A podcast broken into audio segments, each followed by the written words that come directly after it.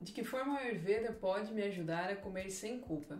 Essa é uma pergunta que eu recebo com frequência e é algo que geralmente as pessoas perguntam achando que o Ayurveda vai dar uma resposta ou o Ayurveda vai dar uma erva ou, como eu sempre digo, uma pílula mágica lá dos Himalaias para que a culpa simplesmente desapareça e a pessoa possa comer livremente tudo aquilo que ela bem entender. Não é bem assim que funciona. O convite do Ayurveda é sempre estar convidando a gente a viver com mais saúde. Então, de que forma eu posso tornar a minha alimentação uma alimentação saudável para que eu me sinta bem ao comer e não me sinta culpado ao comer? Porque pensa bem, se a gente tá lá, fez um prato de alimentos bons, orgânicos, saudáveis, a gente come aquela comida com gosto, assim, quando tu toma um suco ou come uma fruta que tu colhe do pé, traz aquela sensação de prazer, de bem-estar. Nossa, eu tô me sentindo leve, eu, eu comi, mas eu tô leve, não tô sentindo peso, daqui um pouquinho já tô com fome, já tô me sentindo bem. Não existe uma culpa por a gente comer esse tipo de alimento. A culpa muitas vezes vem quando a gente come algo que a gente sabe que não é bom pra gente. Então, esse é um primeiro passo é perceber sempre o que, que é bom para mim, o que não é bom para mim. Aquilo que é bom para mim, eu vou dar cada vez mais ênfase na minha alimentação, na minha rotina, nos meus relacionamentos. Aquilo que não é tão bom para mim, eu vou ou parar de fazer ou fazer de uma forma consciente, sabendo que aquilo pode gerar alguns efeitos no meu corpo. Então, beleza, a gente viu esse primeiro passo, a importância de eu olhar e fazer sempre esse questionamento: o que, que é bom, o que não é bom, sempre dar prioridade para aquilo que faz eu me sentir melhor, não aquilo que faz eu me sentir culpado. E dentro desse raciocínio é importante a gente sempre estar tá observando quando a gente vai comer alguma coisa três pontos importantes. Sempre procura fazer três perguntas para você antes de você comer. Pode ser que essas três perguntas te ajudem a não sentir tanta culpa, a não sentir desconforto, a não ficar mal depois que você come. A primeira pergunta é: Eu estou com fome? Uma pergunta bem simples que tem duas opções de resposta: sim ou não. Sempre que a gente começa sim, mas, não, mas, contar historinha, começar com as nossas historinhas clássicas aí da mente, depois do sim ou do não, significa que a gente está querendo justificar alguma coisa. Então, pergunta para você, sempre que você vai comer, eu estou com fome? Sim, se eu estou com fome, eu vou comer. Não, então eu não vou comer, ponto final. Se eu não ouço o meu corpo, não respeito o meu corpo e o meu corpo diz não, eu não estou com fome e mesmo assim eu vou lá e como, a probabilidade de eu comer, me sentir mal, me sentir pesada, me sentir estufada, ficar com azia, ficar com gases e blá blá blá e tudo mais que a indigestão causa aumenta muito. Porque o nosso corpo não está com fome, ele não está afim de comer, ele não está pronto para receber o alimento. E a gente pega às vezes por uma exigência social, às vezes por querer agradar uma outra pessoa, às vezes por querer mesmo desagradar o meu próprio corpo, eu vou lá e como. E aí isso vai ter as suas consequências. Então, primeira pergunta: estou com fome, sim ou não? Depois que eu fiz essa pergunta, e vamos porque a resposta foi sim, sim, eu estou com fome, qual é a segunda pergunta? Quanta fome? pouquinha fome, uma fome média, uma fome um pouco maior, uma fome voraz, com muita fome, dependendo desse nível, digamos assim, se tivesse uma escala, né, de 1 a 10, faz uma, uma escalinha aí na sua mente. Sempre que você sentir que está com fome, pergunta, hum, se eu fosse ver de 0 a 10, sendo que 0 é bem pouquinha fome, assim, quase nada, e 10 é tipo muita fome, de querer comer do pé da mesa, assim, né, uma fome voraz. Pergunta para você e observe na sua mente a resposta. Dentro dessa escala, qual nível está a minha fome? Quando eu tenho essa medida mental, digamos assim, quando eu faço essa escala mental, eu, a partir disso, a partir dessa resposta, vou escolher a quantidade daquilo que eu vou comer. Então pensa comigo, se eu tô com pouquinha fome, eu tô com fome, mas é bem pouquinho, faz mais sentido eu comer o quê? Pouca quantidade, porque o meu corpo está com pouca fome.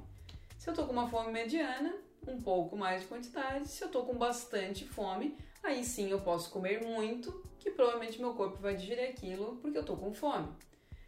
Então, é importante, além de perceber a fome, perceber quanta fome para você escolher a quantidade daquilo que você come. Agora imagina se você tá com pouca fome e você pega e vai lá pro final da escala, come um monte, um pratão e repete, e depois come sobremesa e toma suco, tudo junto. A probabilidade de todos aqueles sintomas que eu falei antes acontecerem também aumenta. Você se sentir culpada, bah, quantas vezes, né? Eu faço isso muitas vezes. Tô com pouca fome, mas acho, bah, daqui a pouco eu não vou ter mais tempo para comer, vou comer um pouquinho mais agora. E depois bate aquele arrependimento de, bah, não devia ter comido tanto. Né? A gente sente aquele peso, não é legal, daqui a pouco tá com sono, já vai dando um cansaço, a gente sente que passou um pouco demais, né? Poderia ter comido um pouquinho menos. Então esse é o segundo passo, depois de perguntar se você está com fome, sim ou não. Se sim, quanta fome? Faz uma escalinha mental aí de 0 a 10, dependendo do nível da fome, você vai ver a quantidade daquilo que você vai comer. Beleza. E agora o terceiro ponto é observar a qualidade daquilo que eu estou comendo. Não adianta eu estar com muita fome ir lá comer um, um, hambúrguer triplo, bacon, egg, mais não sei o que, e vou lá em refrigerante, só vou enchendo o refil. Então não adianta eu estar com fome, estar no nível 10 de fome e comer um alimento de má qualidade que aí provavelmente também vão vir efeitos no meu corpo, sensações de um alimento que não é legal. É como se a gente pegasse e colocasse uma gasolina adulterada no nosso carro, como se a gente colocasse uma gasolina que não é de tão, tão boa qualidade. Se eu faço isso, vai lá, uma vez ou outra, pode ser que não dê nada. Mas se eu começo a ter o hábito de sempre colocar uma gasolina que não é tão legal no meu carro, uma hora vai entupir alguma válvula, sei lá se é isso que acontece num carro, vai dar algum problema, vai dar alguma coisa no carro. Da mesma forma na gente. Tá, Thaís, eu tô muito afim de comer lá um pedaço de bolo de chocolate, de comer um hambúrguer, e eu tô consciente disso, beleza. Eu sempre falo que o problema não é a exceção, é o hábito. Se você faz isso e isso é uma exceção na sua rotina alimentar, tudo bem a maior questão e é aquilo que começa a gerar culpa, os desconfortos, os desequilíbrios, é quando a gente torna essa exceção um hábito, aquilo que eu faço com frequência.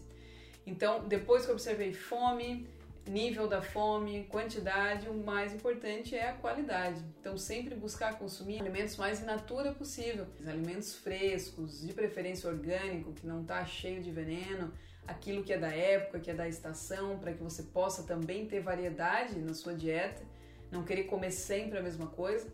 Quando a gente vai nesse flow de comer aquilo que é da época, a gente já tem uma alimentação variada. Não preciso nem me esforçar para estar tá tentando criar coisas, né? A natureza já dá de presente para a gente essa variedade. Então procura ter essa alimentação mais fresca, mais viva, com alimentos mais in natura que não passaram por processos é, industriais, foram processados, ultraprocessados, empacotados, foi colocado ali milhares de coisas, de corantes, conservantes, aquela coisa que tu lê lá nos ingredientes, tem letra, tem número, tu nem sabe o que é aquilo. Então procura consumir isso o mínimo possível dentro da tua rotina alimentar e quando consumir ter consciência de que aquilo provavelmente vai gerar algum efeito no corpo e tornar isso uma exceção e não um hábito. Então, quando a gente olha esses três pontos e busca equilibrar isso, eu como de acordo com a minha fome, se eu tenho fome ou não, eu como numa quantidade de acordo com essa fome, quando ela existe, e eu consumo alimentos de boa qualidade. Então, a probabilidade que a gente se sinta bem com aquilo que a gente comeu, que aquele alimento traga pra gente mais energia, vitalidade e força, é muito maior.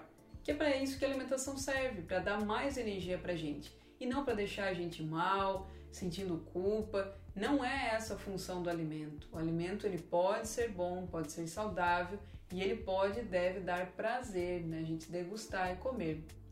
E se você gostou desse vídeo, compartilha com as pessoas que você ama, compartilha essa alimentação que ela pode, deve ser gostosa para a gente poder compartilhar com quem a gente gosta.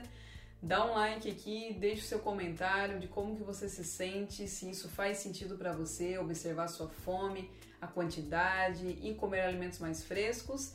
E o desejo é que você espalhe esse vídeo para que a gente possa trazer cada vez mais conteúdo. Se você quer aprofundar um pouco mais, receber dicas diárias de conteúdos de saúde para você viver uma rotina simples e prática, Acompanhe o meu trabalho também lá no Instagram e no Telegram. Vou deixar o link aqui embaixo na descrição do vídeo. Gratidão!